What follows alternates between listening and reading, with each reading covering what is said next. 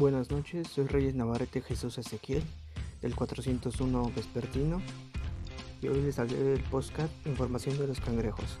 Los cangrejos son los crustáceos más populares de este planeta, ya sea por su divertida forma de caminar de lado o por sus curiosas pinzas con las que se defienden.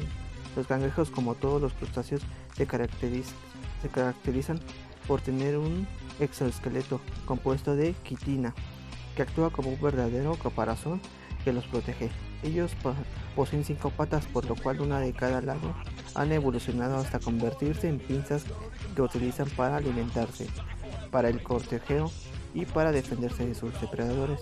Su tamaño y su peso varían mucho dependiendo de la especie del cangrejo. Por ejemplo, el cangrejo gigante, gigante el gigante araña japonés, que puede llegar a pesar 20 kilos y medir cada una de sus patas 3,7 metros, hasta los cangrejos guisantes, que apenas alcanzan el centímetro de su tamaño.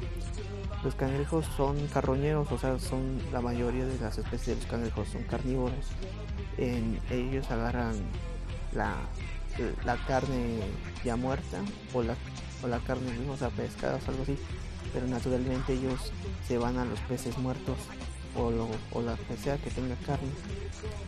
Ellos cuando cambian de muda eh, pueden recuperar sus miembros que han perdido en batalla, o sea, cuando se pelean entre cangrejos o entre sus depredadores.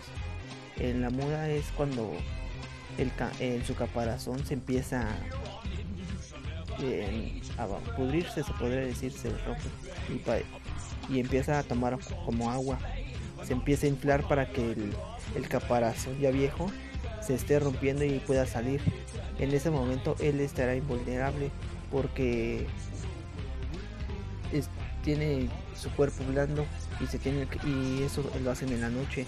Se tiene que esconder hasta que le vuelva a crecer su nuevo caparazón. Con eso sus miembros perdidos crecen más chiquitos y ya en el tiempo van creciendo más. Gracias.